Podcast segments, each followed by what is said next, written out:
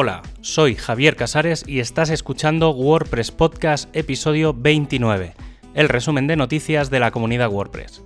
En este programa encontrarás la información del 1 al 7 de febrero de 2021. Ya tenemos entre nosotros la primera versión beta de WordPress 5.7 que incluye algunas novedades además de muchas mejoras.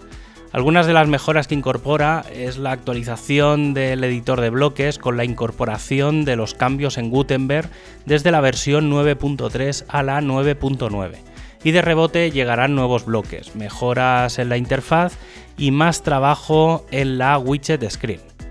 Y aunque esta versión no incorpora la fase 3 de los cambios de jQuery, sí que sigue trabajando en el sistema y en las autoactualizaciones. Otro de los grandes cambios, pero muy sutil, es la nueva paleta de colores del panel de administración, que ha reducido los colores de 250 a menos de 100 y que permitirá una estandarización de todo el sistema y que facilitará el trabajo a los desarrolladores. Junto a esto llegan los estilos globales, un sistema que ataca a tres niveles las fuentes de estilos, bloques locales, los temas y modificaciones globales que afectarían al core. A todo esto le podemos sumar cambios en los inner blocks, en los párrafos vacíos, en los bloques de código y verso, mejoras importantes en el cover block o el soporte a bordes redondeados. El Navigation Screen sigue trabajando en varias iteraciones de diseño que en realidad tienen más que ver con la experiencia de uso de la nueva pantalla y su relación con la widget screen. Todo esto le podemos sumar el lazy load de los iframes y el sistema de migración rápida de HTTP a HTTPS. Además de WordPress 5.7 Beta 1, entre las nuevas versiones lanzadas esta semana tenemos WordPress 5.6.1 que corrige 20 errores generales y 7 problemas en el editor. El equipo de Core sigue con el foco en tener un mínimo producto viable para abril de 2021 del Full Site Editing a través del plugin de Gutenberg, con un objetivo claro, disponer de una versión del 2021 Blocks que permita construir un sitio solo con bloques, sin necesidad de programar nada. Y hablando de Gutenberg, ya tenemos la versión 9.9 con tres grandes cambios visibles como son la posibilidad de cambiar el color de fondo y del icono en el bloque de Social Icons, mejoras en las opciones y preferencias del propio editor y la posibilidad de cambiar los iconos de la barra de herramientas de los bloques por textos. Otro de los proyectos que están en la recámara es el eh, WP Notify que estos días ha comenzado sus primeras reuniones oficiales y que esperamos en breve tengan resultados y nos permitan ver y tener el nuevo sistema en las próximas versiones. Y para acabar, un proyecto de los que hay en la sombra es el de poder hacer rollback en caso de que la actualización de un plugin o theme dé un error en su actualización, hasta el punto en el que ya tenemos un feature plugin disponible para hacer las primeras pruebas. El equipo de themes ha publicado una entrada explicando los cambios que se incluirán en el theme.json a partir de Gutenberg 9.9 y que por tanto irán en WordPress 5.7 que principalmente van enfocados a aumentar la granularidad de la información que contiene para aumentar con más detalle que se permitirá modificar.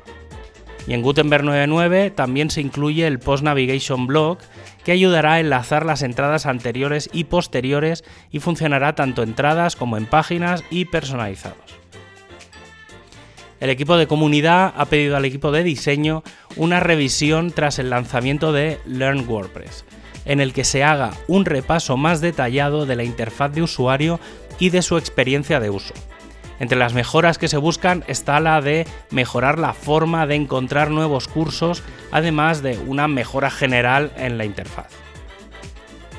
El equipo de accesibilidad sigue trabajando en las mejoras de la widget screen para WordPress 5.7, tanto en la versión clásica como la de bloques. Y en la documentación se está añadiendo material de las Web Content Accessibility Guidelines 2.1 y patrones recomendados y antipatrones como parte del coding estándar. El equipo de documentación sigue migrando los contenidos de hooks del codex al code reference y ya lleva más del 90%. aunque el proyecto más interesante que se ha comenzado es el del rediseño de las páginas de documentación para usuarios. Entre los planteamientos están los de incluir la votación de un artículo, si es útil o no, mejorar la barra de navegación lateral con un sistema de tabla de contenidos, la revisión para dispositivos móviles, añadir un changelog o añadir un icono en los enlaces externos. El equipo de Meta está preparando una nueva funcionalidad que permitirá guardar un contenido para una futura publicación. De esta forma se podrá mantener el contenido actual publicado y cuando llegue el día y hora programada se sustituirá por el nuevo contenido. Esta funcionalidad en principio está pensada solo para algunos sitios de wordpress.org, pero no sería raro que la veamos integrada en el propio WordPress. El equipo de training sigue viendo cómo van a convertir las diapositivas y presentaciones que hay en GitHub al propio WordPress mediante el plugin Slides. Además, aprovechando el próximo lanzamiento de WordPress 5.7, se está preparando material concreto para esta nueva versión.